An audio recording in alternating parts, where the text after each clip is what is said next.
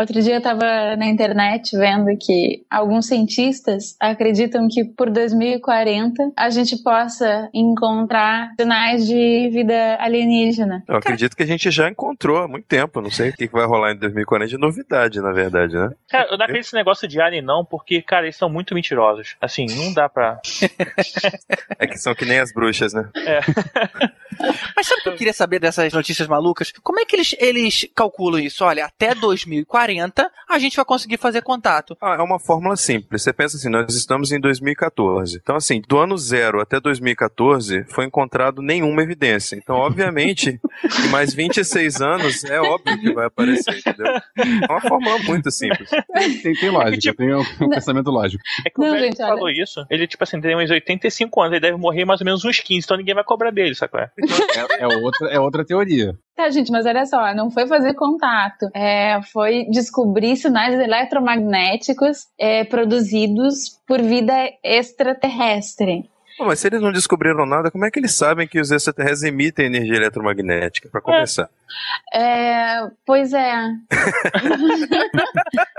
Não, e outra coisa, você tá com fome, sabe onde tem comida, você vai lá olhar. Ó, se a gente descobriu que o tal planeta em algum lugar tem vida, cara, nego não vai aguentar. Vão mandar uma sonda pra lá, vai mandar, sei lá, aquela baboseira toda de mandar as músicas daqui, um monte de gente falando bem-vindo. Mas aquelas... pode ser isso, se eles estão mandando a sonda, pode ser que leve 26 anos para chegar lá. Ou 13 anos para ir, 13 para voltar. Ah, será que ele já sabe onde é e já pode mandaram ser. a parada? Ou então ele já falou com o Alien e marcou a data. Falou assim, pô, peraí, beleza. Ah, tu 2040 tu dá um pulo aqui. Ah, beleza, 2040 eu passo aí. Ah, valeu então.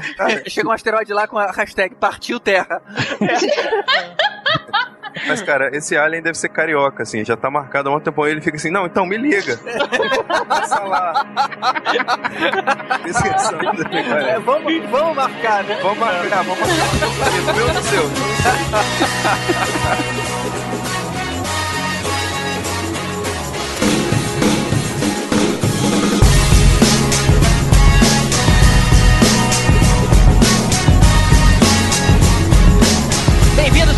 senhores, a mais um podcast que vai falar sobre filmes e séries de TV. Nós somos os podcastinadores. Eu sou o Gustavo Guimarães e procrastinando aqui comigo, coçando o saco e implorando por dicas novas do que assistir, eu, Vécio Parente. Eu vejo filmes que nem o diretor viu.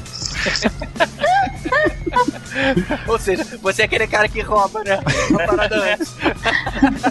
Nunca foi lançado. Tá na pós-produção, o cara já tá comercializando. Tibério Velasquez. Fala pessoal, também tem filmes bons para os Estados Unidos, hein?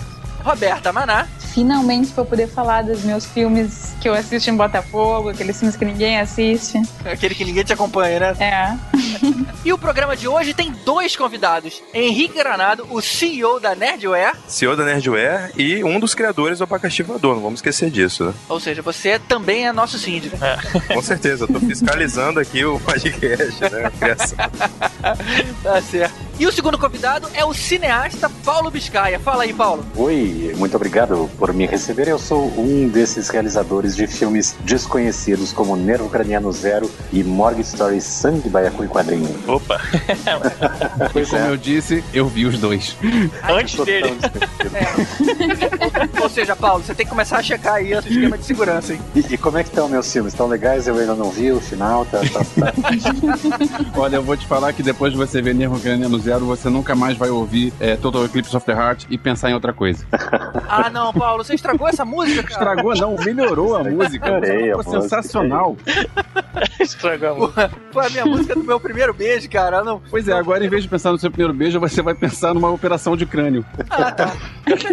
troca justa. O GG fez pior, cara, porque agora eu não vou conseguir ouvir essa música sem pensar no primeiro beijo dele. que merda. Depois eu vou te contar qual foi a primeira foda, então, cara.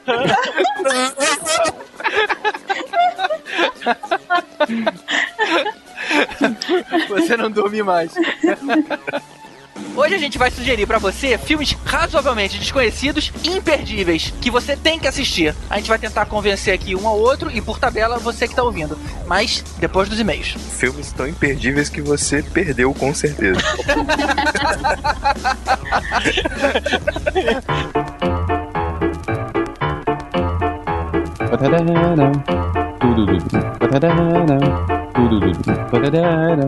Não, não, é melhor você ficar por trás das câmeras. O microfone. Ô Elvis, aperta o mute aí e alguém que fala. Aperta o telefonezinho vermelho, Vess.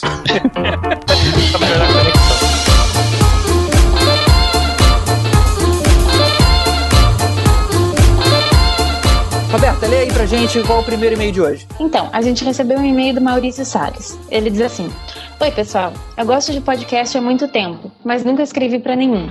Mas eu ouvi uma coisa no podcast de Aliens, uma música que eu ouvi quando eu era pequeno e nunca mais ouvi de novo. Vocês precisam me dizer que música é essa. Vocês colocaram um pedacinho só. Era assim, Anybody Out There. Eu me cagava de medo dessa música. Não tô inventando, tá escrito isso mesmo. A propósito, todas as músicas que vocês escolhem são fodas. Parabéns pelo programa. Legal, cara, valeu pelo elogio, achei um gosto muito bacana. Agora, cara, você não conhece Pink Floyd, amigão? É, eu vou te falar que é até perdoável, porque é, é mais uma, uma falha dos seus pais de não terem te apresentado a uma das melhores bandas do universo. Mas tranquilo, você parece ser mais novinho, até pela maneira como você escreve. Achei até muito bacana você tá ouvindo a gente. Agora eu vou te falar uma parada, cara. Faltou um pouco de malícia aí da sua parte, né? Não? A música só tem uma frase: Does anybody out there? Uma única frase, a música inteira. Tipo assim, a chance do título da música não ser essa frase ia ser muito pouca, não acha não? Então, o Maurício Salles me parece ser de 92, então ele tem direito a não conhecer uma banda que começou em 68. Enfim, esse álbum ele começou a ser escrito em 77 pelo Roger Waters e ele foi, é, foi lançado em 79. É o The Wall. Que é um álbum incrível, né não, Roberto? É uma obra-prima. Pra mim, é um dos melhores álbuns do- da história do rock. Ele é um álbum que ele conta uma história, da primeira até a última música ele conta uma história, que é a história do Pink Floyd, que é um artista de rock, e tem tudo a ver com o momento histórico que o mundo estava vivendo na época e com a história do Roger Waters e da banda Pink Floyd. Então é um álbum que vale muito a pena escutar todo, do, fim- do início ao fim, e assistir o filme do Alan Parker, que é de, no- de 82. Então fica a dica aí, Maurício, assista o filme e escute o álbum com as letras na frente, porque ele vale muitíssimo a pena. É isso aí, cara, é isso aí. E o outro e-mail escolhido de hoje foi do Marcelo Melo. Ele comenta sobre o episódio de remakes e reboots que a gente fez, especificamente sobre Guerra dos Mundos. E o comentário dele é o seguinte: O grande problema do remake é que eles foram fiéis demais. Está se referindo à história original. Em pleno século XXI, é impossível a gente aceitar que uma raça alienígena que está aqui há milênios morra daquela forma sem saber que o ar era perigoso. Já o original era diferente. Naquele tempo, não sabíamos de nada, nem mesmo conhecíamos nosso próprio planeta direito. Então esse era um final mais aceitável. O que, que você acha, Roberta? É um argumento interessante. É, é um argumento interessante, sim. É, acho que dá pra levar em consideração. Mas, pensando bem, eu acho que não é mostrado no filme, em nenhum momento, que os aliens que estavam no subsolo, escondidos no subsolo, que eles tenham saído para investigar a atmosfera terrestre. Então, se eles não investigaram a atmosfera, eles não teriam como saber se a atmosfera era suficientemente habitável para eles. Então, se esse for o caso, se eles não tinham meios para fazer essa investigação prévia, ou se eles ainda se eles não tinham para onde ir além da Terra, se realmente eles saíram às pressas e foram parar no primeiro planeta onde eles podiam, então nesses dois casos eu acho que a crítica é pertinente. Eles não, não Eles tinham como solução. saber, né? É, não tinha como É. saber. Simplesmente foi e seja lá o que Deus quiser, né? Isso. E continuando o e-mail dele, ele lembra que a gente esqueceu pô, de um remake extremamente importante que foi King Kong. Ele fala: o bacana do remake do King Kong é que a história se passa na época que ele foi escrita. Ou seja, uma época que encontrar uma ilha misteriosa era muito mais plausível que nos dias de hoje. E faz todo sentido, né? Hoje, com a nossa tecnologia, os satélites e tudo mais, não tem mais canto desconhecido na Terra. Não dá pra de repente parar em Lost. Não tem como, né? é verdade. Faz todo sentido isso. Foi bacana, foi bacana o Peter Jackson não ter tentado modernizar tanto assim. Essa foi uma parte que deixou a história bem mais plausível. Obrigada pelo e-mail, Marcelo. Valeu, Marcelo. Até a próxima. É isso aí, pessoal. Não deixe de escrever pra gente, podcastinadores.gmail.com ou na nossa página no Facebook, facebook.com.br podcastinadores, ou no nosso post aqui no abacaxivoador.com.br, que é onde você consegue ouvir a gente. Lembrando também que nós temos dois feeds, o feed normal, onde você ouve a versão MP3, e o feed Plus, onde você consegue ouvir os capítulos, as imagens anexadas, links específicos que você vai conhecer nesse episódio e por aí vai. Então vamos seguir com o podcast Filmes Recomendados por Nós.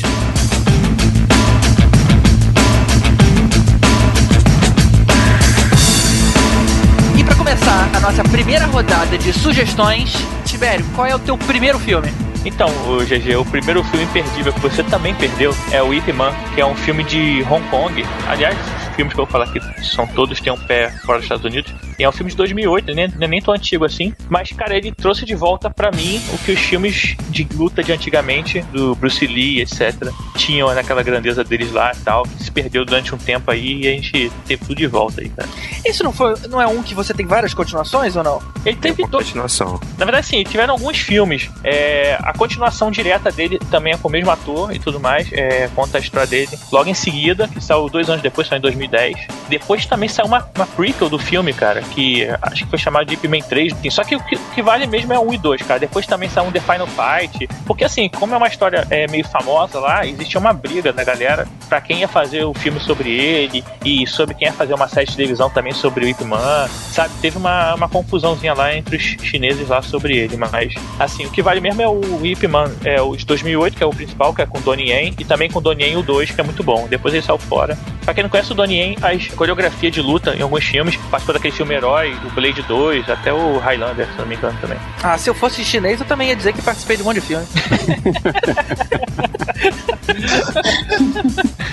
Prova que não, né? Mas, cara, conta a história, cara. Por que, que é legal esse filme? Pô, Ip Man, assim, se a galera não conhece, ele foi o cara que foi o mestre do Bruce Lee. E Bruce Lee é o cara que deu um pau no Chuck Norris, cara. Que nego fica puxando o saco aí. Saco? É.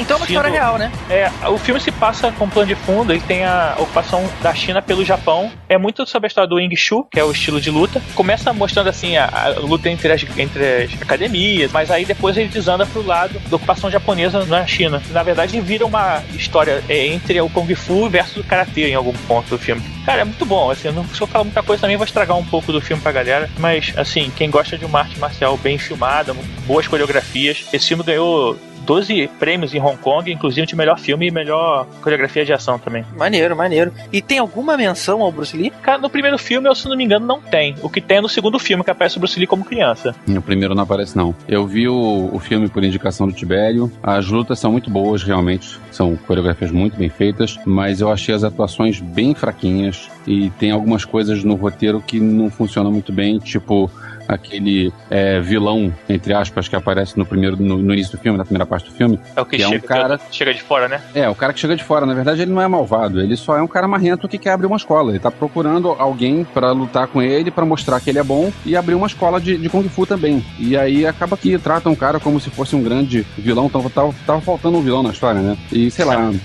as lutas são boas, quem gosta de luta vai, vai curtir o filme. Mas depois o cara se mostra mau caráter. Eles começam a roubar e tal, ele forma uma gangue, aí eles vão lá roubar o, aquela fábrica e tudo mais. Tem um momento que, em princípio, ele não era vilão, como tu disseste bem, ele só queria abrir uma escola, mas aí depois ele se torna. É, ele vem de outro lugar. Queria mostrar que a arte marcial dele era mais precisa e melhor do que a galera que tava ali, entendeu? E que a escola dele seria melhor e tudo. É, é, cara, é típico filme de Kung Fu antigamente, né? De karatê. Não, mas curioso saber que essa história é real, né? Tem, lógico que tem um pouco de dramatização em cima, mas a, a base dela é real. Até porque o Ip Man, ele era um cara que ele tinha grana, ele não queria mais semestre. Acaba que assim, a guerra ataca muito ele, ele fica perde muito dinheiro, ele fica pobre, tem que cuidar da família. Tem a parte dramática também, mas a melhor mesmo é porrada, cara. Eu gosto de porrada, é a melhor porrada.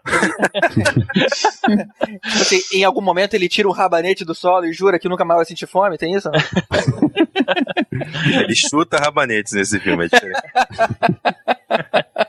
Mas do filme é que assim, eu, como é, praticante de Krav Maga, lembro um pouco assim a história do Krav Maga, porque mostra como a arte marcial ajuda o povo, assim, no momento de dificuldade, traz orgulho. Cara, é maneiro, é maneiro, eu recomendo sim. É, principalmente a galera que curtiu Van Damme, Bruce Lee, Chuck Norris na década de 80, 90 aí. Tem que assistir esse filme que tá trazendo o auge dos filmes de lutas. Só que já é chinês, né, cara? Você vai ouvir um pouco de cantonês aí e tal, mas tem com legenda, tá tranquilo.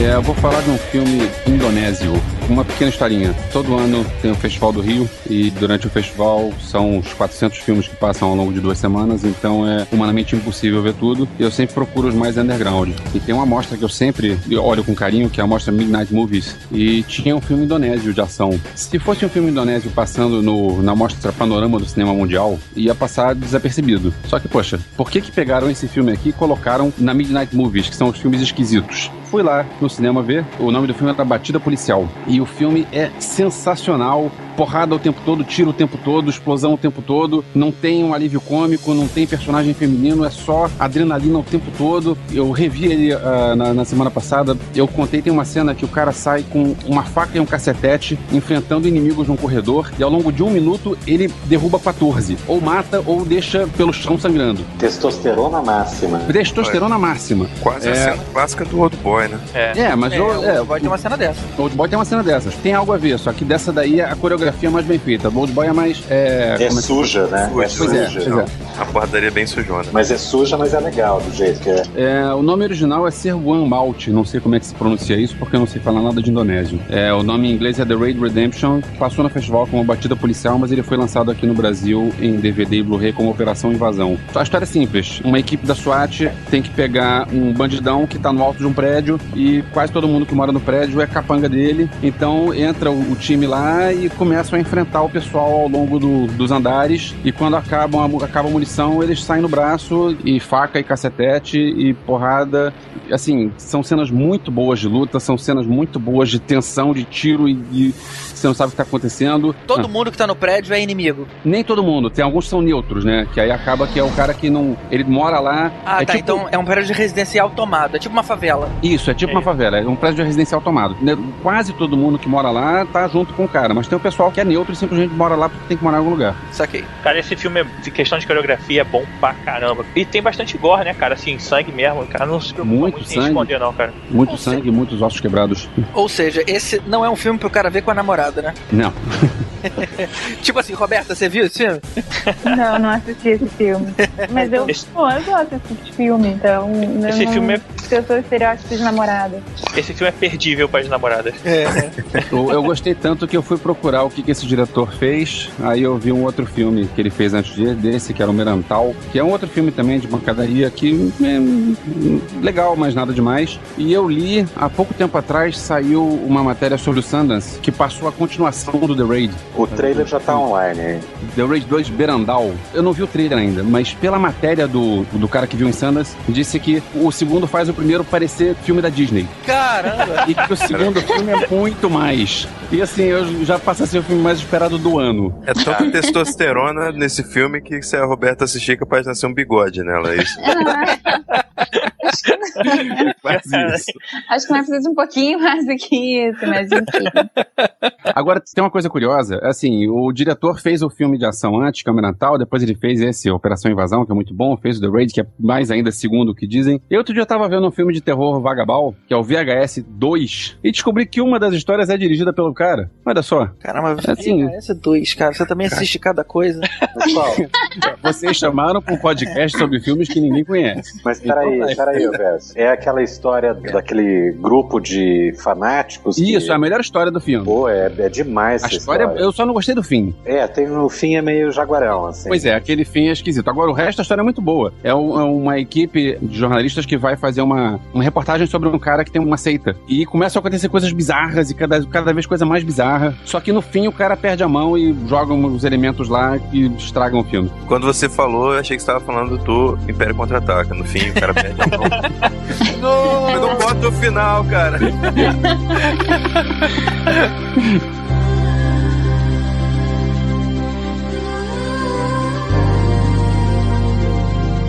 Vamos lá, Henrique, manda aí a sua. Pois é, cara, vocês estão falando de testosterona. Eu me lembrei de um filme também que eu vi recentemente. Eu não tinha nem ouvido falar desse filme. Ele certamente passou no cinema aqui, talvez ele nem seja tão desconhecido, mas para mim passou batido eu vi por acaso, que é o Substitutos. O nome dele original é Surrogates. É um filme com Bruce Willis, saiu em 2009, relativamente recente, né? E é um filme de ação e ficção científica. Cara, eu li a sinopse, né? Eu vi no Netflix, foi, né, assim, aquela coisa, não tem nada para ver e tal. Vi a sinopse e achei bem interessante, mas com cara de bomba, sabe? Quando você fala assim, cara, essa sinopse. Não vai dar certo, né? É, se o filme fosse tão bom quanto a sinopse, eu teria ouvido falar dele, né? Então, assim, deve ser uma bomba absurda. E o filme é bom, cara, eu achei muito legal. Assim, ele é despretensioso até um certo ponto, ele é um filme que tem algum, alguns efeitos, é um filme futurista, né? Então ele tem, tem alguma coisa de tecnologia e tal. Mas é bem despretensioso, assim. A ideia que eu achei muito legal é um mundo onde as pessoas elas não vivem mais em sociedade né? Elas vivem isoladas em casa. Da mesma forma que tá acontecendo hoje em dia, né? As pessoas passam o dia na rede social.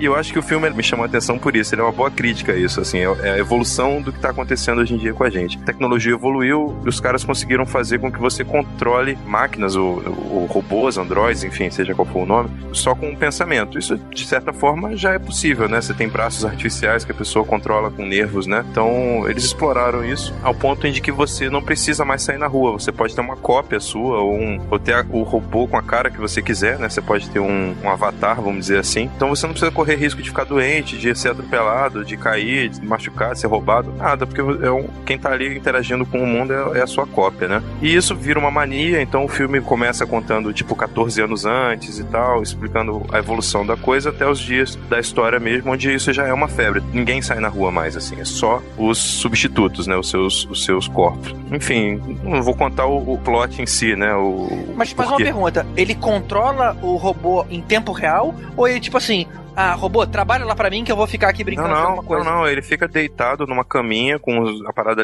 ligada e ele fica interagindo, é, é real time. Entendi. Então, ele, por exemplo, você não, você não manda o cara fazer uma coisa, é você que tá fazendo, você tá dando a ordem neural lá, mental. Então, as pessoas, elas ficam jovens e atraentes. Eu acho engraçado, assim, que eles dão umas estatísticas de que o crime foi erradicado do mundo, porque agora todo mundo é igual, então não tem mais conflitos e não tem mais discriminação, não tem mais preconceito, ninguém é mais feio, ninguém é gordo, é tudo assim, né? Então você tem, por exemplo, é um casal lindo, né, na boate, se pegando, etc e tal, e aí acontece uma coisa, eles vão investigar lá quem era o casal, aí a, menina, a lourinha toda linda, era um gordão barbudo que controlava, né?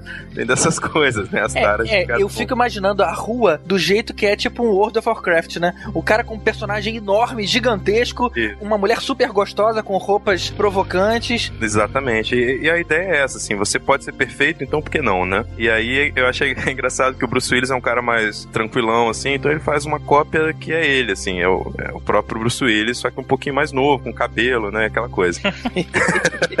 e aí tem uma hora que ele não consegue mais ficar no, no robô, ele tem que sair de carne e osso e tal. Mas é bem bacana, porque ele levanta várias questões. Se você se, eh, se der o direito, assim, de imaginar que isso é possível, né, de acontecer, o filme, ele levanta as questões certas em relação a isso. Ele fala de sociedades que são contra isso, então tem alguns guetos onde só podem entrar seres humanos, né, então tem uma guerra meio que, assim, tem um, um líder espiritual que é o cara que comanda os humanos e que faz todo um lobby contra as máquinas, então se o nego vê máquina, destrói, assim, né, assim, ainda existe alguns conflitos e tal, mas é mais em relação a isso. Tem bons pontos, assim, boas críticas ao que está acontecendo hoje em dia, essa imersão da sociedade no mundo virtual, né? E rola algum relacionamento entre robôs ali? Não. Entre, claro, entre as duas pessoas que estão é, afastadas, mas entre suas cópias robóticas ali. Rola, cara. O próprio Bruce Willis, ele é casado, né? O personagem dele é casado e ele tem umas DRs, assim, porque ele não vê a mulher dele há muitos anos. Ele de carne e osso não vê a mulher de carne e osso há muitos anos. Eles vivem na mesma casa, mas eles só se interagem como robô e a mulher tem um trauma lá, eles perderam um filho e não sei o que, a mulher ficou traumatizada e não sai mais de casa, não sai do quarto, e ele só vê a, a cópia gostosona da mulher dele no que não é de carne e osso, né? Então rola esse conflito também de interação humana, casal, etc. Essas coisas meio que deixam de existir, carne e osso, e passam a existir com as cópias, com os substitutos, né? Esse filme trabalha muito do fato de ele estar tá saindo, tendo como pessoa humana pro mundo é, cheio de robôs. Ele trata bem em cima dessa parada, né? Isso, e mostra o estranhamento dele, assim, quando sai, né? E, e vê, tipo, barulho de carro. Parece o Tarzan, assim, quando vai na cidade a primeira vez, sabe? Porque é uma coisa que a pessoa perdeu a, aquele feeling de sair, sentir o ar da rua, o barulho, esquivar das pessoas, né? Porque ali ninguém tem preocupação nenhuma. Bateu, caiu do prédio, destruiu, é só lá comprar outro robô, trocar de novo, tem garantia, aquela coisa toda. Uma coisa que eu achei legal nesse filme foi o visual dos robôs, porque eles aparentemente pegaram os CGIs, pegaram uma versão do ator em CGI para fazer um cara mais novo, ou mais bonito, ou mais Isso. magro.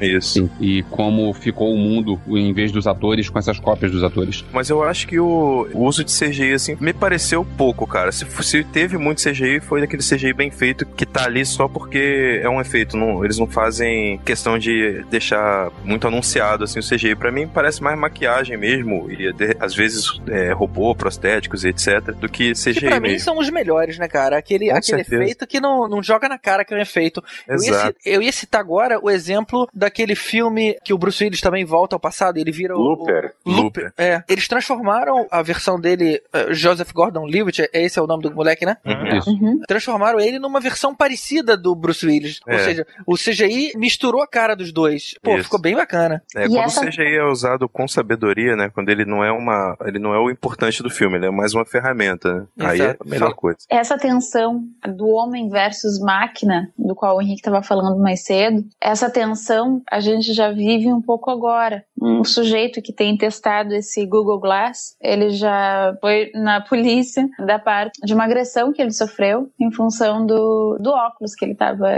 que ele tava usando, porque é um óculos que fica gravando, enfim, que fica tirando fotos o tempo todo, tal. Então as pessoas elas se sentem invadidas por tipo assim, aquela tecnologia. Ninguém, ninguém gostou de saber que tá sendo filmado, é isso? Algumas pessoas se sentiram a sua privacidade invadida em função daquele óculos, porque elas ninguém perguntou se ele podia estar filmando aquilo, se, né? Enfim, ainda não existe uma etiqueta né, com relação a isso. Então, esse sujeito que estava testando esse óculos, que na verdade era até um cara que tinha um problema de visão, não sei o que mais, e, mas ninguém quis saber disso, sabe? Essa história de justiça com as próprias mãos é muito engraçado, porque ninguém perguntou pra ele por que ele tava usando tal do óculos. E aí o cara tinha um problema de visão, e aí ele usava aquele óculos como teste pra melhorar o- a visão dele. E aí ele foi agredido, até fizeram um cara tirar o óculos, porque as pessoas elas realmente elas não, não, não queriam conviver com esse tipo de, de tecnologia. É uma linha muito fina, né? Se você parar pra pensar, assim, se você quer que al- alguém olhe pra você e já veja seu perfil da rede social, que tenha as suas fotos e tal, sem você ter deixado explicitamente e tal, uma Deixa pessoa de, estranha. deixa de existir anonimato. Deixa É. isso Agora, anonimato, lembrou, esses, agora esses substitutos, né, em português, o sur- surrogate, ele parece que é o futuro do gamer. Você lembra do gamer, aquele filme do Gerard. Butler, né? Que a gente até já comentou em algum podcast no passado aqui. Só que ele já tava partindo pra esse meio, né? Só que as pessoas ainda tinham alguma vida fora daquilo. Isso É, mas já- o, o- no Gamer, se não me engano, você tinha o- a figura do, do jogador como um. Humano, né? uma- é, ele tinha uma consciência própria,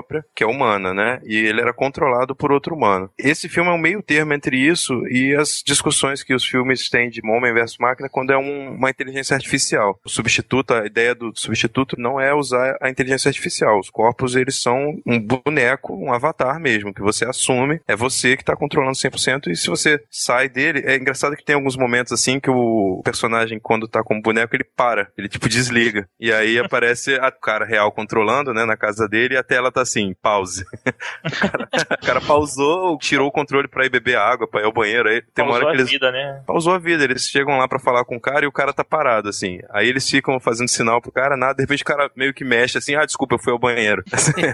é, é muito louco isso, assim, né? É Mas- como se fosse você falar no Skype aqui e de repente vocês estão falando comigo no microfone, Henrique, Henrique, Henrique. E eu, ah, foi mal, gente, foi ao banheiro. Eu não precisei avisar, né? Aquela coisa. Então, Mas tem pessoas que elas vivem uma vida virtual, de certa forma, naquele Second Life. Então É, as pessoas elas compram móvel no Second Life, elas. elas... Viviam, né? Acho que hoje em dia ninguém mais usa o Second Life. né? é o Facebook mesmo. Eu acho que ainda existe. Não, tem aquele Acho que ainda existe Second da Life. PSN lá, mas, mas é furada. É. É, eu acho que a galera que investiu muito nisso micou. É. Cara, mas o, o- Hum. o próprio Facebook, ele é um Second Life. As pessoas ficam controlando a sua vida ali, ficam vendo. Hum. É, quem escreve, né? Exatamente. Elas têm uma reação na vida virtual que é diferente dela na- na real, né? E é uma coisa que o, no Surrogates você nota também, assim. Você pega o cara que é valentão, que é todo cheio de si, etc. Às vezes o cara na vida real é tímido, né? Mas como ele tá num corpo ali de um cara bonito, atraente, forte, o cara ganha autoconfiança. Como na internet, você vê, pô, o Facebook tá ficando chato de tanta briga, né? As pessoas ficam ali discutindo visões políticas diferentes, etc. E o cara enche o peito pra falar, de, pra xingar, pra não sei o quê, mas bota sentado numa mesa pra ter essa mesma discussão, pra ver se o, o tom vai ser tão agressivo. Não vai, porque as pessoas elas têm muito mais é, etiqueta, né? Com, Hum. muito mais controle sobre as suas palavras. Quando tá frente a frente pode levar uma porrada, né? Que é chamado de civilidade, né? Que é uma coisa Civilidade. que se É uma perde coisa quando a gente perde. do computador. É por isso que você começa uma conversa muito inflamada por e-mail. Ok, vamos falar pessoalmente aqui. Vamos pra- marcar um chopp, é.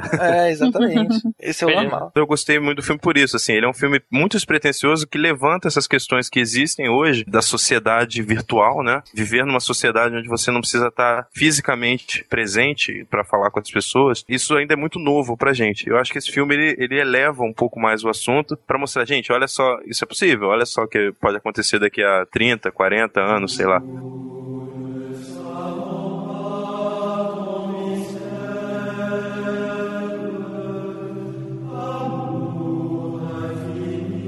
E a sua dica, Roberta?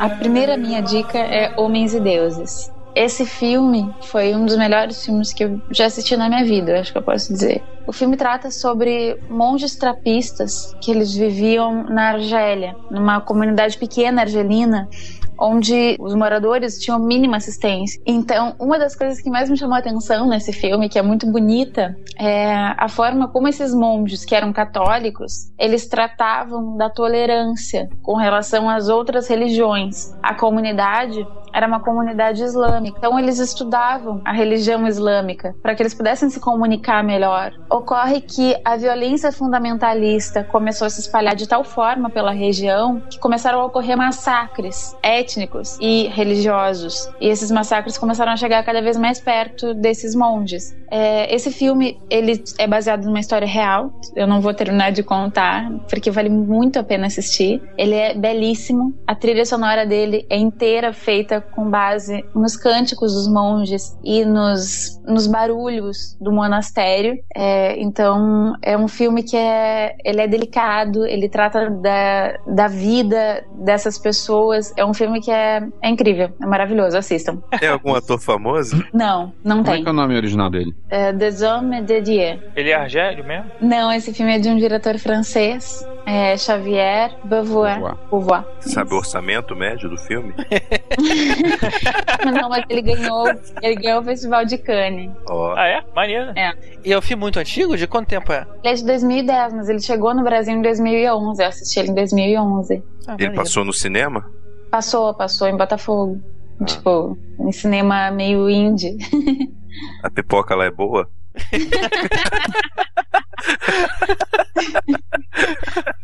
Seu chato, né? Ó, o, o ator principal é o Lambert Wilson. Ele, Ele é foi o, conhecido?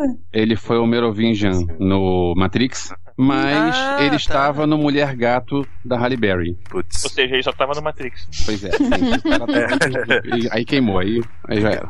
O cara vai mostrar o currículo dele. Ah, Qual filme você fez antes? Matrix. E pra ele ser reconhecido, ele fala merde em todos os filmes.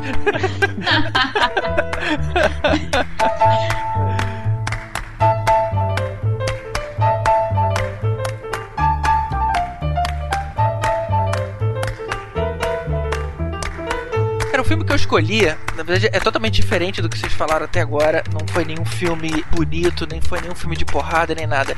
Foi um filme Sessão da Tarde. Cara, foi um filme tão interessante de ver. Um, porque o argumento é incrivelmente simples. A forma como ele foi executada foi tão despretensiosa.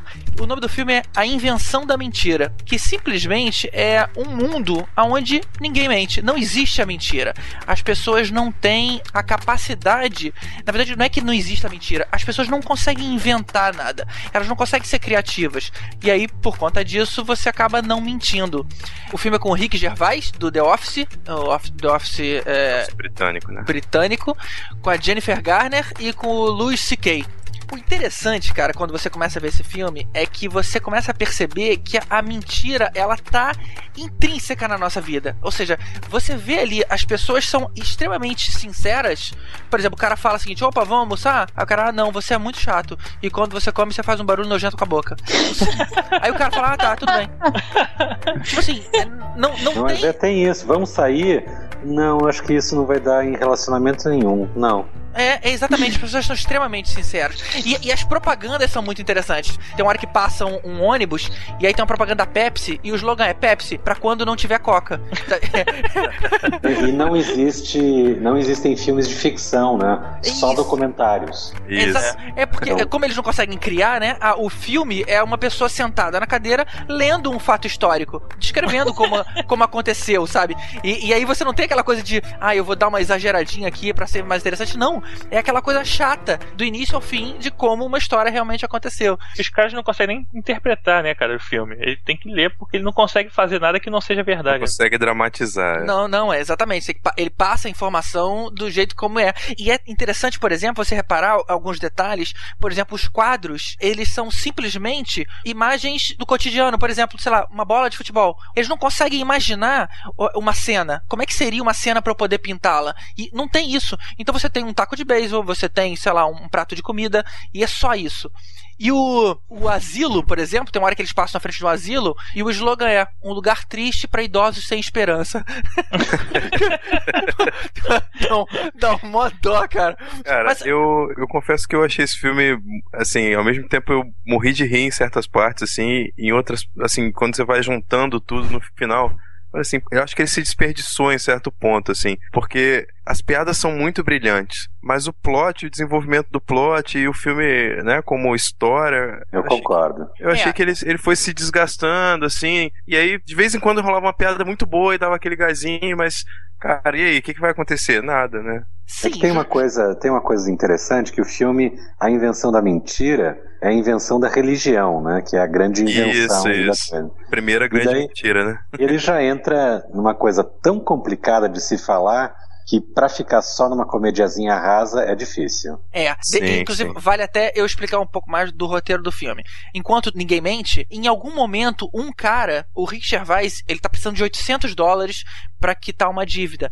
E ele chega no banco, ele só tem 300 dólares na conta. Na hora que ele chega lá pra mulher do caixa, é, desculpa, não dá para você sacar agora porque o meu sistema não tá funcionando. Aí ele pergunta, quanto você tem na conta? Aí o cara, de repente, ele sabe que ele tem 300, mas algum curto no cérebro dele dá, e ele fala 800 dólares. Aí ela assim, ah, 800? Aí começa a pegar o dinheiro para dar para ele, aí de repente o sistema volta. Aí ele, opa, voltou aqui. Aí coloca o nome dele e fala, ué, mas aqui tá dizendo que você tem 300 dólares. Nossa, deve ter sido algum problema com o meu sistema. Não, não, então aqui tá os seus 800 dólares. E aí, na hora que ele pega aquele dinheiro, que ele percebe o que ele fez, inclusive não existe o nome mentira. A maneira como ele tenta explicar para um amigo, ele fala, eu falei aquilo que não é porque não existe o nome, né? É, ele começa a perceber que dá para manipular a realidade a favor dele. Essa que é a hora que eu acho que poderia ter melhorado um pouquinho mais no filme. Ele só pensa em usar em proveito próprio. Mas isso tem umas tiradas sensacionais. Na hora que ele começa a testar, que ele pode agora mentir qualquer coisa, ele encontra uma mulher na rua, super bonita, passando por ele, de nariz em pé, e ele segura o braço dela e fala assim: Olha só, se a gente não transar agora, o mundo vai acabar. E a mulher entra em desespero: Meu Deus, será que dá tempo de chegar no motel? Sabe? Ninguém questiona nada nada, porque é. não tem essa, essa questão, sabe? E aí, até uma hora, essa parte que o Paulo levantou, é a parte que realmente o filme começa a, a mudar. Ele tem uma mãe que tá muito doente no hospital. Na hora que ele tava indo lá confortar a mãe, a mãe, logicamente, com medo de morrer, e ele começa a falar: Poxa, mãe, não fica assim não. É, não se preocupa que se o pior acontecer, o outro lado é muito legal. Você vai encontrar todos os seus amigos, a vida lá é muito feliz. Aí ela para, ela tava fazendo uma cara de sofrida, de repente ela começa a relaxar, e fala assim: Me conta mais. Aí ele, ele percebe que tá fazendo efeito feito e fala assim: Poxa, todo mundo tem uma mansão naquele lugar. E de repente, quando ele olha para trás, tem um monte de médico e paciente, todo mundo olhando pra cara dele, tipo assim: Conta pra gente o que que tem lá.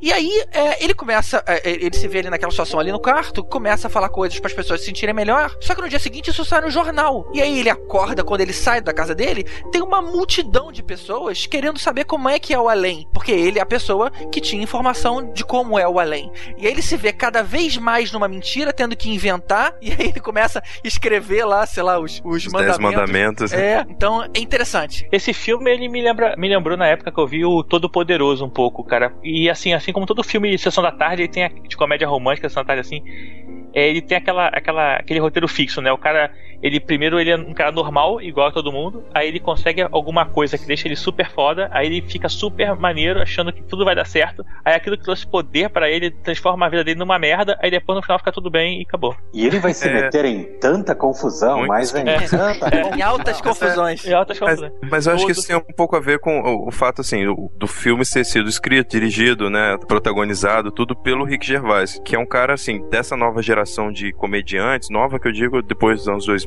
né?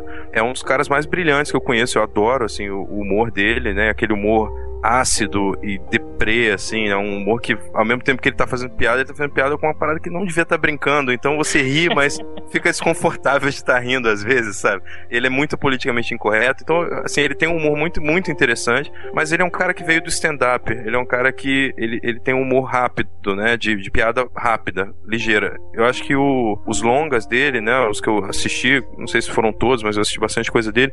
Eu acho que ele não segura um roteiro, como começo, meio e fim, assim. Ele, ele cria as piadas todas e amarra elas num roteiro, mas o roteiro não é o, o fio condutor mesmo da, do filme. E acho que esse filme é muito assim, assim, você ri dele o tempo todo porque tem muitas piadas boas, muitos. O, o texto dele é muito bom. Mas se você tirar isso e, e pegar o plot, é, é, exatamente o que o pessoal tava falando sobre a sessão da tarde. É um cara que é meio loser e aí no final ele vai lá para conquistar a mulher, dá um jeito, se dá bem, e no final tá tudo certo, né?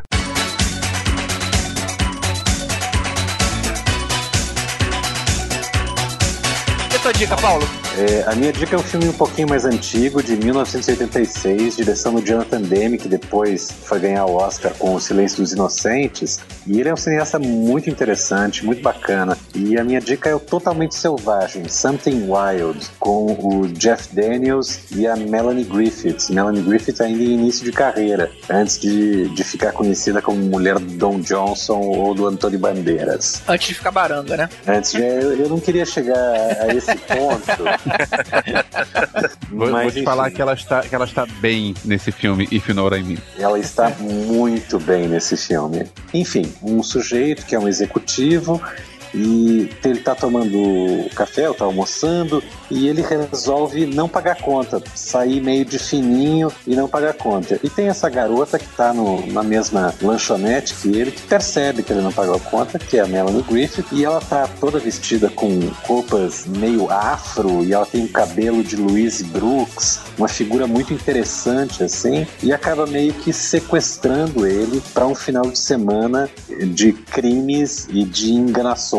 E é meio que um filme de escapismo mesmo. Óbvio que em algum momento aparece Ray Liotta para estragar o escapismo deles. Eu não vi esse filme não, mas você falando assim, ele deve ter sido o ponto de partida para aquele filme nacional. Parece muito o plot, que é o Muito Gelo e Dois Dedos d'Água, com a também muito boa Mariana Ximenes. Ah, esse eu não vi. É. é, não, vi. É, é, é, não é exatamente o mesmo plot, mas tem, é bem parecido o começo do filme. É óbvio que a, a história em si não desenvolve dessa forma, né? Mas aí, aí, o roteiro do filme ele foi escrito por um, um garoto que estava saindo da faculdade. Esse é o primeiro roteiro escrito por ele, Max Fry. Ele tem diálogos muito, muito gostosos. É, é aquela coisa cult da década de 80, quando o termo de filmes cult começou a nascer em volta do, dos filmes do Jim Jarmusch e tal. É, ele tem bem aquela pegada. E para quem curte isso, é um prato cheio. Eu lembro do, do Jonathan Demme, é, desse filme e do filme seguinte dele, De Caso com a Máfia, que tem a Michelle Pfeiffer morena Sim. e bonita pra caramba. E aí eu lembro que pouco depois ele fez um filme que não tinha nada a ver com isso e ele ganhou um monte de Oscar pelo filme. Achei estranho que o cara mudou a carreira dele e aí ele ganhou os cinco Oscars mais importantes, porque o Silêncio dos Inocentes ganhou filme, diretor, roteiro, ator e atriz. Aí acho que, acho que isso deve ter mudado um pouco a carreira do cara, que ele não voltou a fazer filmes com a mesma cara do De Caso com a Máfia e, e Totalmente Selvagem. Pois é, mas ele é muito legal, porque se você pegar agora lá no IMDB e for né, dar uma olhada na, na, carreira dele, ele fez vários episódios de TV, muitos documentários também. Ele mantém aquele pezinho no independente e mesmo depois de ter feito é, esse filme que ganhou o Oscar, ou Filadélfia depois, não é um diretor que resolveu se vender para Hollywood. Ele está sempre meio à margem assim. É bem interessante, porque ele tinha tudo para virar um David Fincher, digamos. Falando em A Margem, Paulo, você sabe por que, que todo filme do Jonathan Demme tem escrito A Luta Continua no fim, em sim, português? Sim, ele estudou no Brasil, ele estudou, ele fez um ano de USP e teve vários amigos ali, e isso era na época da ditadura ainda, então tinha muita gente que estava lutando contra a ditadura e ele achava aquele discurso muito legal e ele colocou aquilo no final de todos os filmes. É o esforço para conseguir tirar o diploma ainda. Mais ou menos, acho que ele não terminou o curso, então a luta continua. É. É curioso, assim, você pode ver qualquer filme do cara, vai ver o Silêncio dos Inocentes, aí acabam os créditos, aparece escrito em português. A luta continua. É, Hã? Como assim?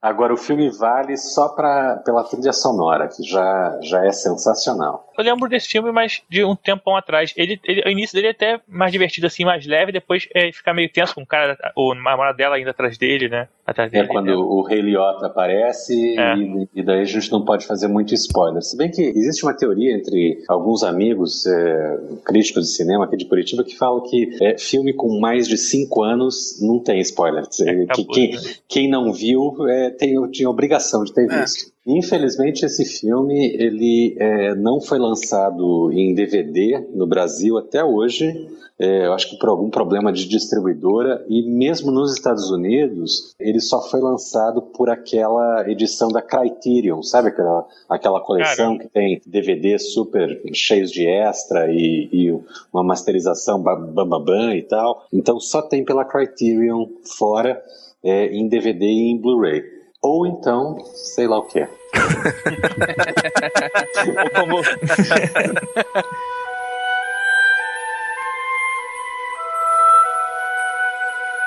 Então, agora começando a segunda fase de filmes que ninguém viu, que deveria ter visto, mas não viu ainda e deveria ver. Eu vou falar de outro filme também estrangeiro, lógico, do ponto de vista americano. É um filme holandês, cara. O diretor, a gente falou dele, e na verdade o Elvésio falou de todos os filmes dele no episódio que a gente fala sobre invasão alienígena. É o cara que fez Robocop, fez Tropas Estelares, fez Showgirls, Vingador do Futuro, que é o Paul Verhoeven. E eu vou falar do filme Espiã. É um filme que se passa durante a Segunda Guerra Mundial, 1944, e é sobre uma holandesa que se vê no meio da guerra, quando os nazistas invadem a Holanda. Na verdade, o filme começa lá em 1956, quando encontra um casal que tá lá em, a turismo e começa a relembrar de onde conheceu eles. E aí começa a contar a história, desde lá do iníciozinho, quando começou, até o momento que ela tem que virar realmente a espiã e entrar no mundo dos nazistas. É um filme muito bom, é de 2006. Apesar de ser um filme holandês, assim, que eu acho que eu não sei se eu vi outro filme holandês na minha vida, mas esse filme é muito bom. Tem uma cena do filme que é literalmente uma merda, né? É, esse filme, ele, ele, assim, não esconde muita coisa, não, sabe? Tem umas cenas, assim, é. PG-18. Mas é a característica Mas- principal do Paul Verhoeven, né? É, Mas é escatológico ou não? Tem alguns momentos que é. Mas se você pegar os filmes do Paul Verhoeven lá de trás, quando ele antes de ele ir para os Estados Unidos, como é o nome daquele filme que ele fez com o Rutger Hauer, que fala da peste negra? Agora eu tô pensando em Two Girls Peraí. One Cup. É, o Rutger o filme da Peste Negra é- já é Hollywood, que é o Conquista Sangrenta. Com o Conquista Rutger Sangrenta. Hauer, ele fez o Amante de Cat Tippel e o Louca Paixão, Ah, na então, Holanda então Louca ainda. Paixão. Mas já era hardcore. Já tinha as coisas escatológicas. É o mesmo Robocop, né? Que hoje, em- É. hoje em dia tá todo mundo lembrando bastante por causa da refilmagem. Cara, mas gore ainda é aturável. Agora escatologia não dá, cara. Não tem como curtir isso. É, mas o, o negócio do Verhoeven é que ele não, não tinha, não sei se não tinha ou não tem, é, não tem muito pudor. Ele mostra as coisas como quer mostrar e quando ele foi pra Hollywood ele continuou com essa onda, tanto que ele fez o Instinto Selvagem e o Showgirls, que são filmes que chocaram muita gente. E quando ele fez o Conquista Sangrenta e o Robocop e o o Vingador do Futuro tinha bastante violência também. E se pensar que se fosse um, um cara hollywoodiano normal, padrão, não ia ter a mesma cara que os filmes dele têm. Mas eu acho que o intuito dele não é nem mostrar tanto a coisa como ela é, não. É chocar mesmo, assim. Ele faz questão de mostrar absurdos, assim. É, eu, eu até achei uma paródia engraçada. Não sei se vocês já viram um, um projeto que rolou de um remake amador do Robocop. Sim. E, e aí eu vi uma cena, talvez vocês tenham visto, circulou aí pela internet O recentemente. abacaxi voador, mais especificamente. Ma- É, mais especificamente no abacaxivoador.com.br. É uma cena onde ele, eles fazem um remake da cena do, da tentativa de estupro que ele impede e tal. E a cena é uma homenagem ao Paul Verhoeven, ao remake. Porque eles, eles levam ao, ao extremo a coisa do gore, do realismo, né? do choque. Cara, é, é, é muito engraçado. complicado de assistir aquilo. é complicado. Mas é muito bom, todo mundo deveria ver. Não essa cena, os filmes dele.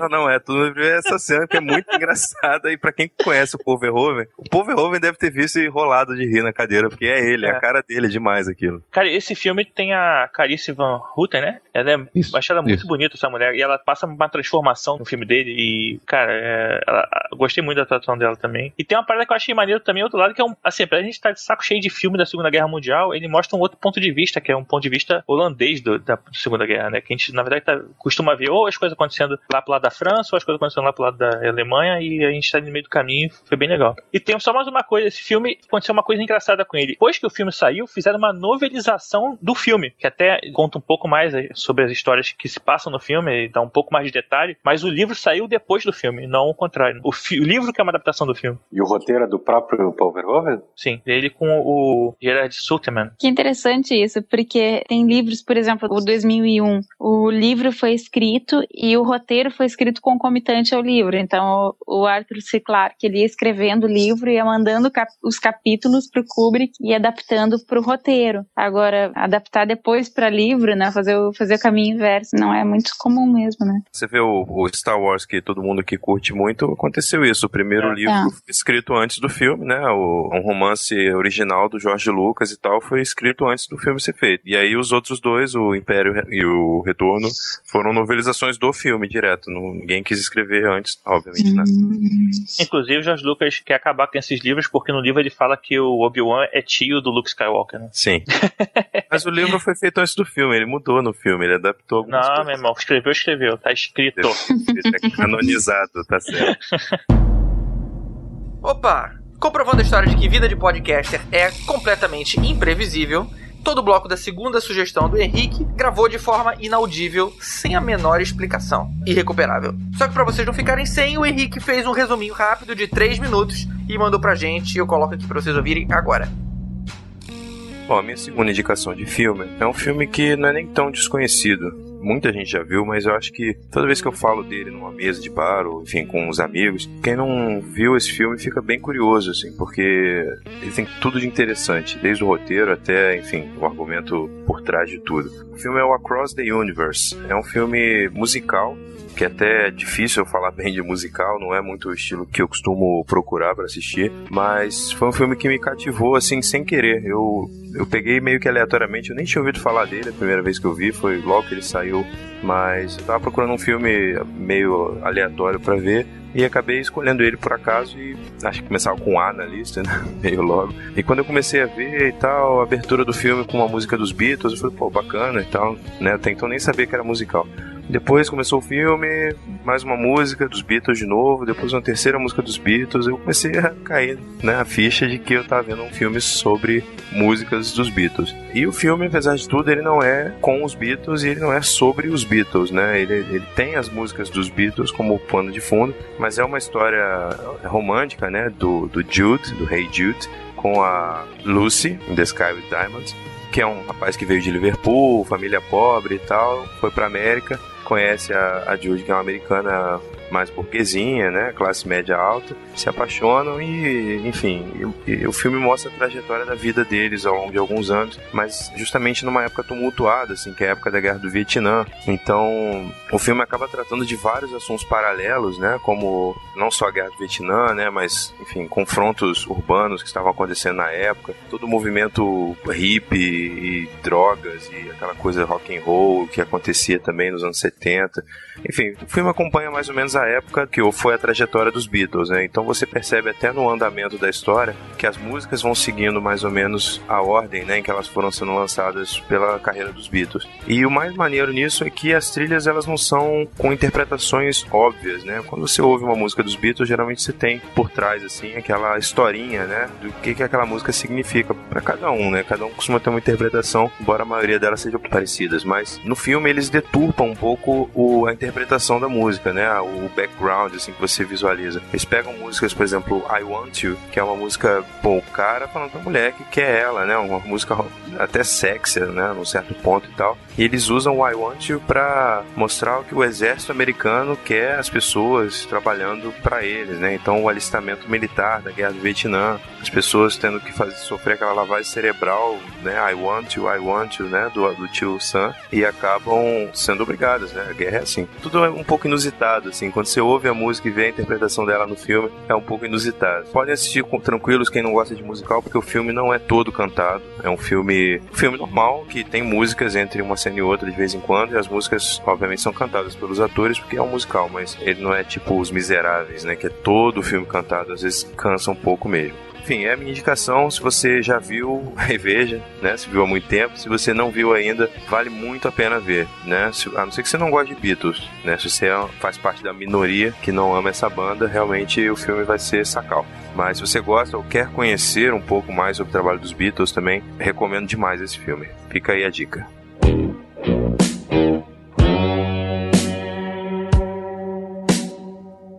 É, vou falar de outro filme é, que eu também vi no Festival do Rio, numa sessão dessas que tinham poucas pessoas dentro e, e eu saí do filme pensando, cara, que filme maneiro, eu preciso falar com alguém sobre esse filme. Eu não conhecia ninguém que tinha visto esse filme, que é Maníaco. É uma refilmagem de um slasher normal dos anos 80 e o que é interessante dessa refilmagem é que quase o filme inteiro a câmera são os olhos do personagem principal. Sendo que o personagem principal é um assassino, então você vê a ação do, do assassino, estrelado pelo Elijah Wood e é assim a única coisa que eu achei estranha no filme é que você fica ouvindo a voz do Elijah Wood e dentro da cabeça dele você não tem como não lembrar do Sr. Frodo e do Gollum.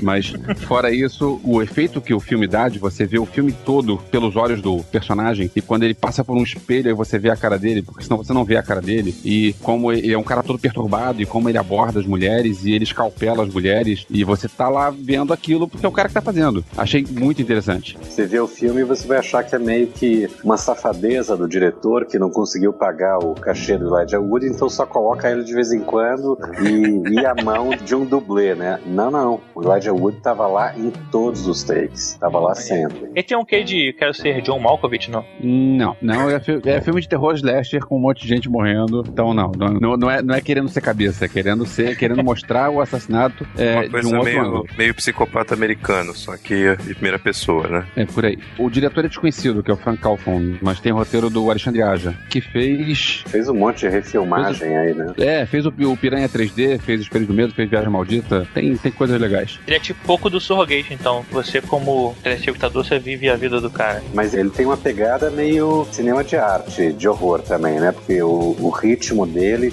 não é um ritmo muito popular. Sim, a trilha sonora também não lembra é, o trilha sonora normal, é um troço meio com cara de anos 80, também bem legal. Isso é bom. Cara, você, é. você viu o original do Eu vi o original depois. Do original que eu gostei foi ver o Tom Savini e a cabeça dele explodindo. Tom Savini, pra quem não sabe, era o maquiador dos filmes do George Romero. Pra quem viu Um Drink no Inferno do Robert Rodrigues, ele é um dos personagens principais, é um dos atores principais, é o Sex Machine. Ele já ele faz um monte de filmes do Robert Rodrigues e do Tarantino, ele tá sempre, sempre por lá. E ele continua, não sei se ele continua sendo maquiador, mas ele era um grande maquiador. Ele tem uma E- escola de maquiagem ainda. Pois é, aí ele tem um dos personagens, é um personagem importante secundário no original, e é ele que faz a maquiagem da cabeça dele mesmo explodindo. Deve, deve ser divertido fazer isso. Cara, mas o Elijah Wood, ele tem uma cara meio de maluco mesmo, né? Tu viu quando ele fez Sin City, assim, ele também era um cara de um assassino psicopata meio maluco também, assim. Acho que ele, esse cara não bate muito bem, não, mano. esse olhão regalado. cara. Cara, agora eu fico com medo dele, mano. É tudo culpa do anel.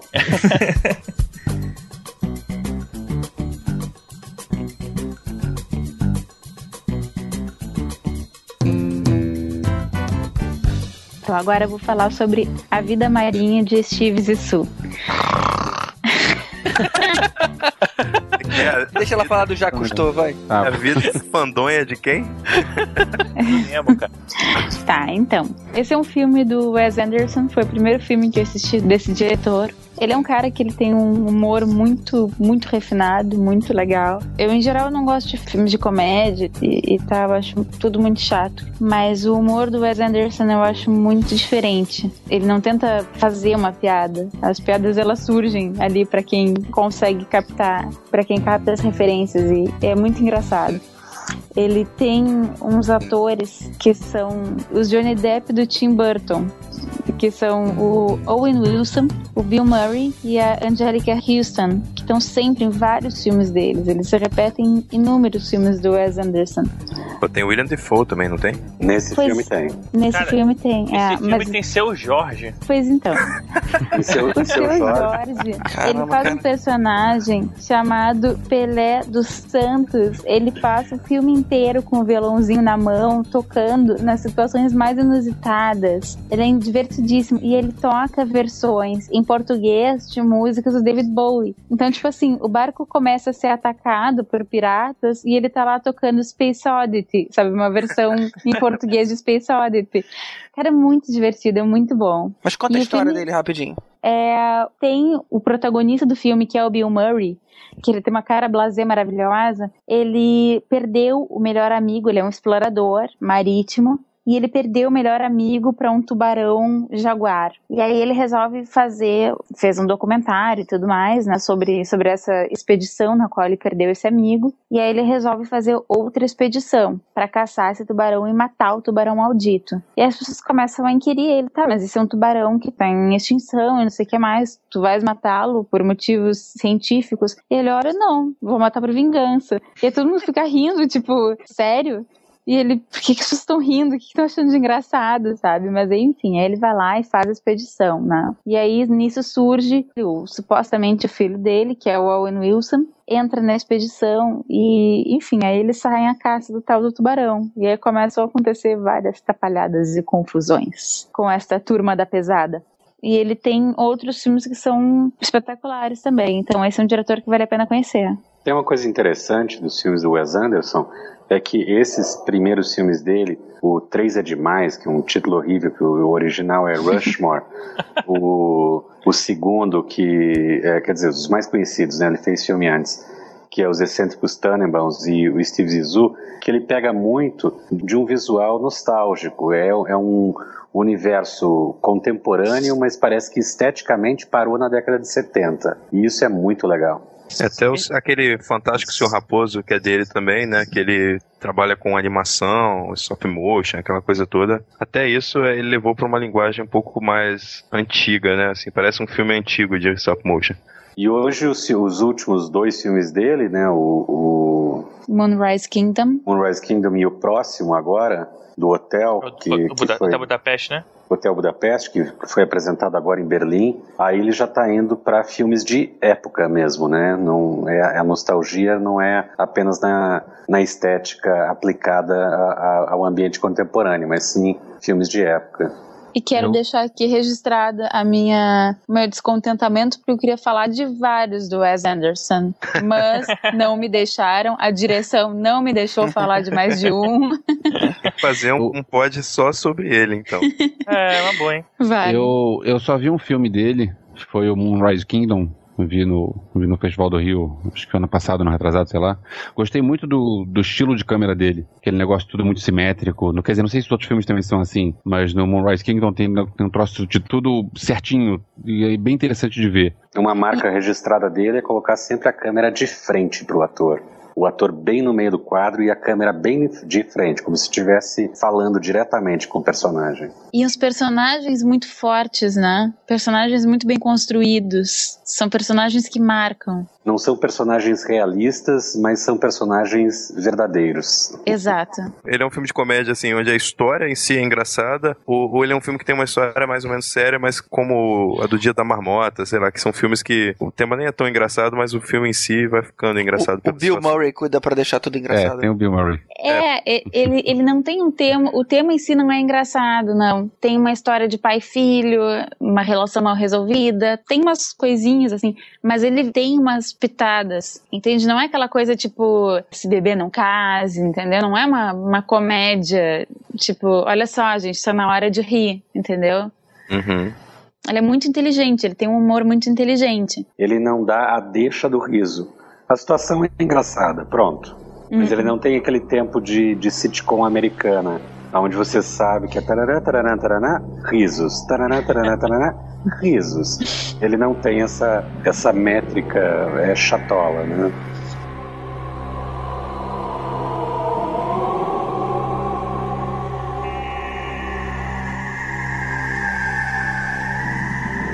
Próximo filme que eu queria indicar é um filme que ele não é totalmente bom. Eu, eu reconheço todas as falhas dele, que não são poucas, mas ele tem várias qualidades bem interessantes. Ele se chama American Mary e é um filme, pode-se dizer que é um filme de horror, é, mas ele é mais um filme gore. A protagonista do filme, que também, usando a expressão aí do, do nosso Elvis, o, a Catherine Isabel, ela tá muito bem, if you know what I mean. e ela faz a Mary do título, que é uma estudante de medicina, que já está fazendo residência, e ela se é, desencanta com o universo dos médicos de hospital, dos professores que são corruptos. Um deles dá um boa noite Cinderela nela e a violenta. E, e daí ela acaba aceitando um convite que ela tinha negado anteriormente de trabalhar na surdina como uma médica que trabalha com modificação corporal. Então a, a primeira pessoa que chama ela para um trabalho é uma stripper que está tentando deixar o seu corpo o mais parecido possível com o da Betty Boop transformando o rosto dela igual da Betty Boop, o corpo dela igual da Betty Boop e tal. E ela tem uma outra amiga que quer se transformar em uma boneca Barbie. Então ela pede para que os mamilos sejam removidos e tal. E de repente ela começa a entrar nesse mundo de modificação corporal e o mais interessante é que a maneira como ela vai treinar as técnicas de modificação corporal é pegando o médico que estuprou ela, trancá-lo dentro de, de um porão e usa o corpo dele para usar como experiência. É. é... e, e, a, e, essa é a, a, educação que aquele professor médico podia dar para ela. O filme ele não se resolve muito bem no final, ele termina meio bruscamente, mas é, ele tem alguns momentos de, de, direção muito interessantes visualmente. Ele é muito legal. A atriz, ela não só é bonita, como é uma atriz muito interessante. E, é, enfim, é, para quem gosta de um filme meio gore e que não, não seja bem um filme de slasher, né, de, de matanças à toa, é uma boa pedida. Você se inspirou nesse filme para alguns dos seus futuros projetos aí, não? Não, mesmo porque eu vi o filme depois de ter feito meu último filme, mas agora para futuros projetos, até ele, ele serviu como boa referência para uma ideia que eu já estava desenvolvendo antes também. Não vai fazer modificação corporal nos outros não, né, cara? Não, e pelo que você falou, serve como exemplo de várias coisas para não fazer também, né? filme. E se você quiser saber se vai ficar bom ou não, pergunta pro Elvis que já viu. Pergunta, pergunta antes de fazer fazer, porque o Elvis, às vezes, ele viu filmes que nem foram feitos ainda. É, a direção é de duas irmãs, Jen e Sylvia Soska, que estão no filme também. Elas fazem duas irmãs gêmeas que, que querem ficar cada vez mais integradas na, na sua fraternidade como irmãs gêmeas e querem fazer com que partes dos seus corpos sejam passadas uma para outra. Enfim, tem algumas propostas bem legais no filme.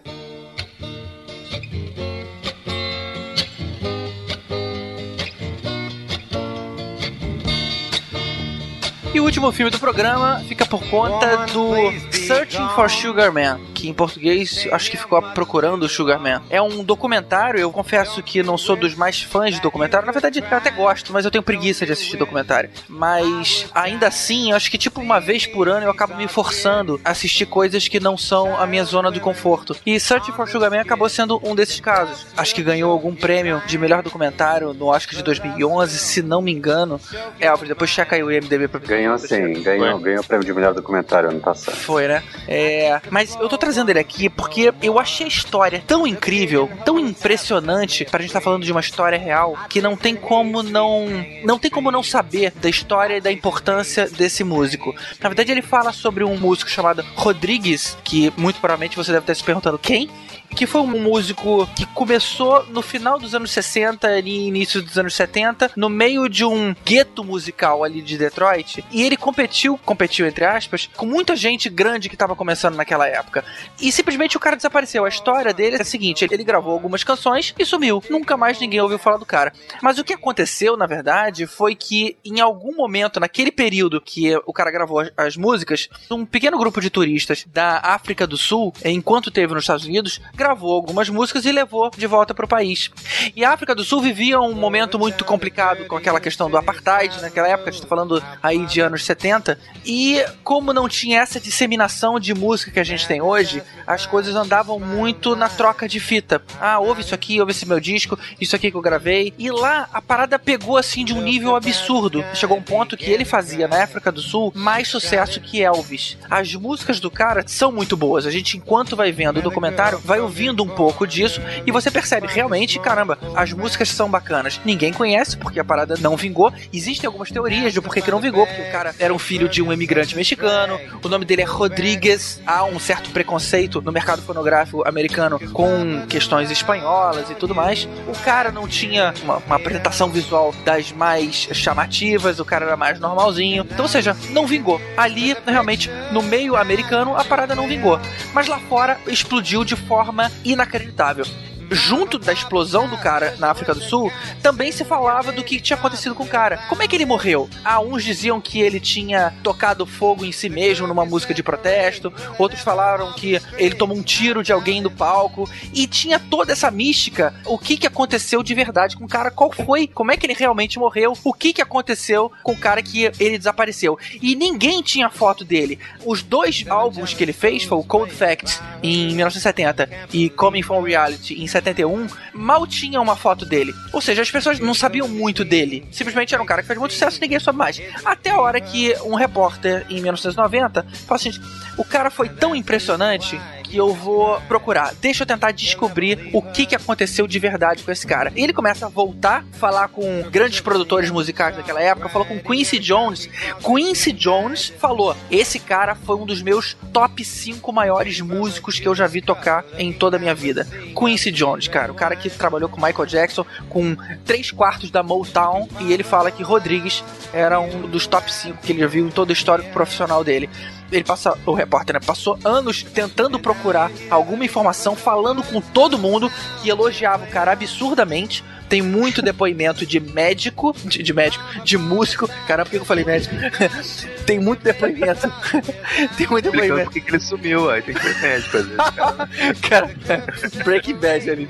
É, ok, não sei o que aconteceu com ele. Até um dia, aí eu já não vou contar, o cara recebe uma ligação. Ó, você tá procurando por fulano? Eu sei o que aconteceu com fulano. Isso acontece na metade do filme. A partir daí, o seu queixo cai. É impressionante saber a história de verdade do cara. Quem ele realmente foi e daí pra frente. E eu diria o seguinte: o meu conselho principal é o seguinte: se você se interessou minimamente sobre essa história, não use o Google. Você não pode procurar nenhuma informação. Porque quando eu tava tentando procurar alguns detalhes, eu já vi que uma série de primeiras informações, tipo Wikipedia e tudo mais, já dá informação que você não pode ouvir. Assiste o documentário como todo mundo assistiu e se surpreenda com a história verdadeira do cara sem procurar nada. Eu assisti esse documentário em função da indicação do GG e ele me disse exatamente a mesma coisa. Não procura nada no Google antes de assistir esse documentário. E eu, super obediente, não procurei nada e valeu Mas a pena. Vocês sabem, que, vocês sabem que vocês estão falando isso e a primeira coisa que as pessoas vão fazer é procurar no Google, né? Pois é, né? Pois é. Cara, Eu sei que é difícil, mas resistam. Não procurem, porque isso estraga. é, estraga, estraga a experiência. for porque a verdade é tão chocante que é a primeira informação que você tem quando você procura do cara. Então não procura. Cara, não é, com procura. certeza choveu, ele derreteu. É de açúcar. É, uma coisa interessante que você esqueceu de citar, GG, é que os discos dele não só não tinham fotos, como não tinham parte técnica. Então, o cara que tinha o disco original, o Rodrigues, ele não sabia se Rodrigues era o nome do cantor, se Rodrigues era o nome da banda. É verdade, Se- é verdade. o que, que era Rodrigues? Quem é essa pessoa? É um disco que tá escrito Rodrigues e tem as músicas, só. O cara não sabe quem gravou aquilo, quem era a banda, quem cantava, quem era músico, não, ninguém sabia de nada. Tem uma outra coisa técnica interessante desse filme, é um filme que ganhou o Oscar e tudo, e boa parte dele foi feita com um iPhone. Então não, É. não teve grande equipamento, foi um, um celular mesmo que, que registrou muita coisa ali. É, eu acho que eu li sobre isso. O cara, quando percebeu o potencial da história, começou a já filmar a galera ali com o iPhone, é, até a hora de conseguir verba pra tocar depois do documentário direito. Viva Produções de baixo orçamento. Viva! Então essa é a dica, gente. As músicas do cara são muito boas, o cara canta muito bem. If you know what I mean.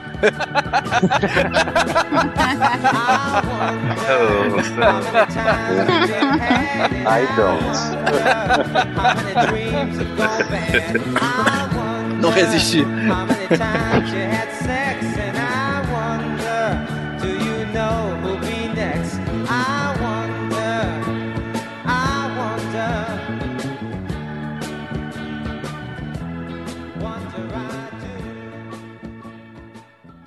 E o programa de hoje finaliza com a trilha sonora da série My So-Called Life, que teve o título curioso de Minha Vida de Cão no Brasil.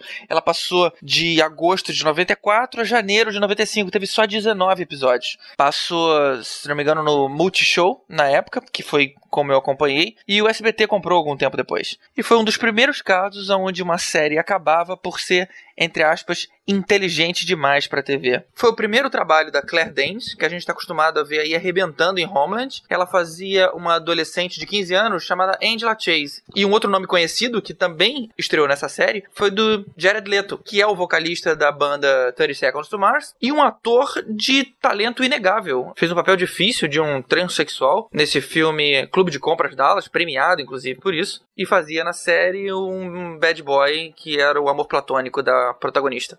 O legal dessa série é que ela não era. Ela fugia do clichêzinho normal. Ela não falava de líder de torcida, de futebol americano, de jovens lindos e ricos, não tinha aquelas festas malucas, briga de popularidade. E, e esses clichês que a gente está acostumado a ver em tudo quanto é filme de adolescente. Na verdade, era justamente o contrário. A Angela era uma adolescente bastante normal. Introspectiva, tímida, os pais eram bastante presentes, eram amorosos, não tinham nenhum grande problema familiar, tipo falta de grana ou algum alcoolismo de algum parente, nada nesse sentido. Mas ainda assim ela enfrentava diversos questionamentos internos e mostrava que independente da situação que você vive, a passagem para a vida adulta nunca é fácil para ninguém. Mas voltando para a trilha, a música é de Snuff Walden. Ouve.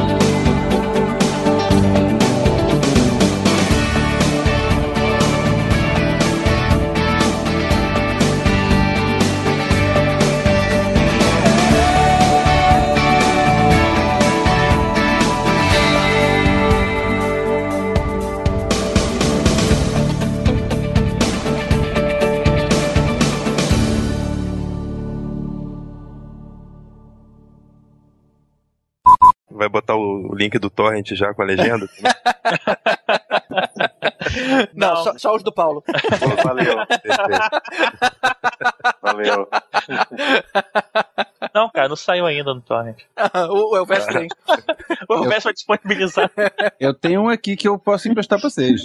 Mas é o primeiro filme, o segundo ainda, ainda não, mas vai ter em breve. É, A gente- a gente lamento, compra, né? Eu lamento informar que, que o Morgue tá no, no Pirate Bay, mas também tá na livraria é, da Travessa. Então vocês fazem a escolha. Vocês vão tomar a pílula azul, a pílula vermelha.